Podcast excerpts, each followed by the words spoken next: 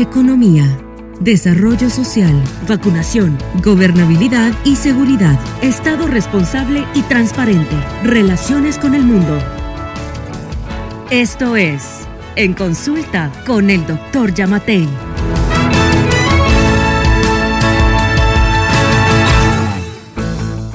Buenas noches, estimados conciudadanos. Es un gusto estar con ustedes nuevamente y agradezco que abran las puertas de sus hogares. Hoy les propongo que hablemos de la migración, pero específicamente de una práctica criminal que se esconde detrás de cada viaje que emprenden nuestros hermanos que van en busca de trabajo a Estados Unidos y que para hacerlo recurren a vías irregulares con las cuales ponen en riesgo su vida. La práctica criminal de la que les hablo es el tráfico ilícito de migrantes, al que conocemos aquí como coyotaje. ¿Por qué combatirlo? cómo erradicar sus efectos nocivos. Conversemos sobre esto. Escucho sus consultas. El presidente Alejandro Yamatei presentó el 14 de enero del 2022 ante el Congreso de la República una iniciativa de ley para introducir modificaciones a la ley de migración.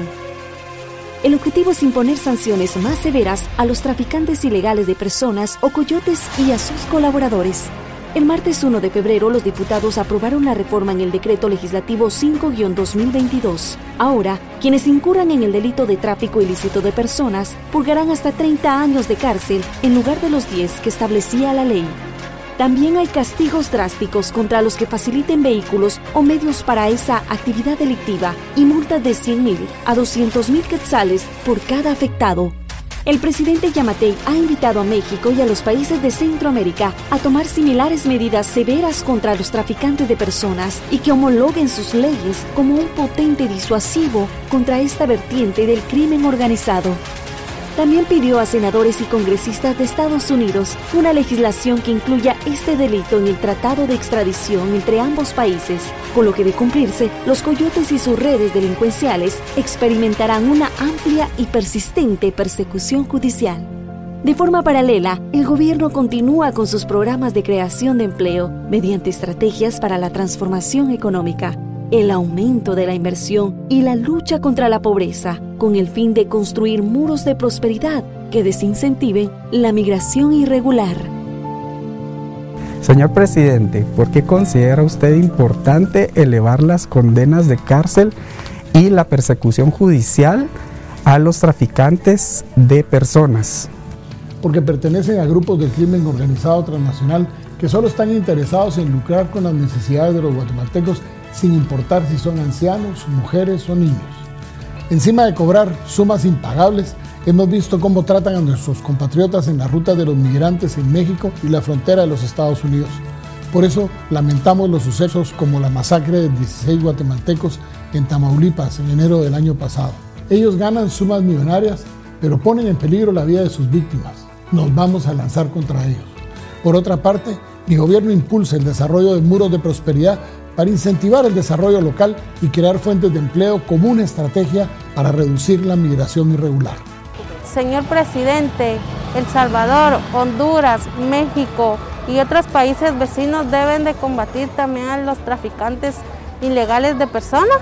Señor presidente, ¿qué otras medidas eh, tomaría su gobierno para reducir la migración irregular?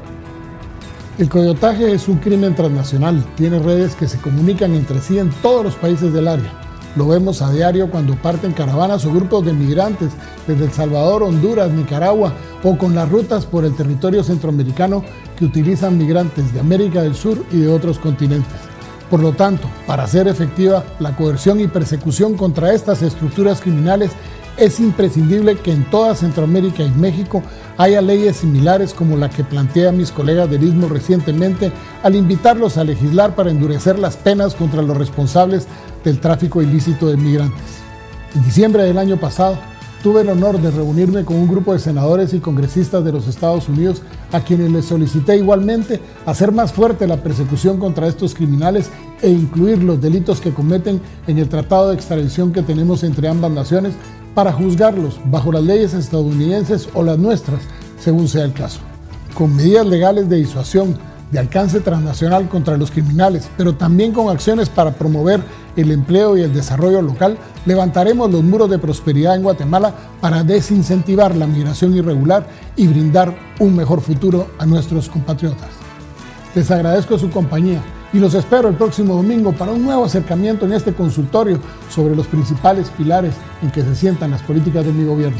Recuerden que este es el año de las metas, este es el año de las obras, porque Guatemala no se detiene. Que Dios bendiga a Guatemala, pero especialmente que Dios lo bendiga a usted. En consulta con el doctor Yamatei.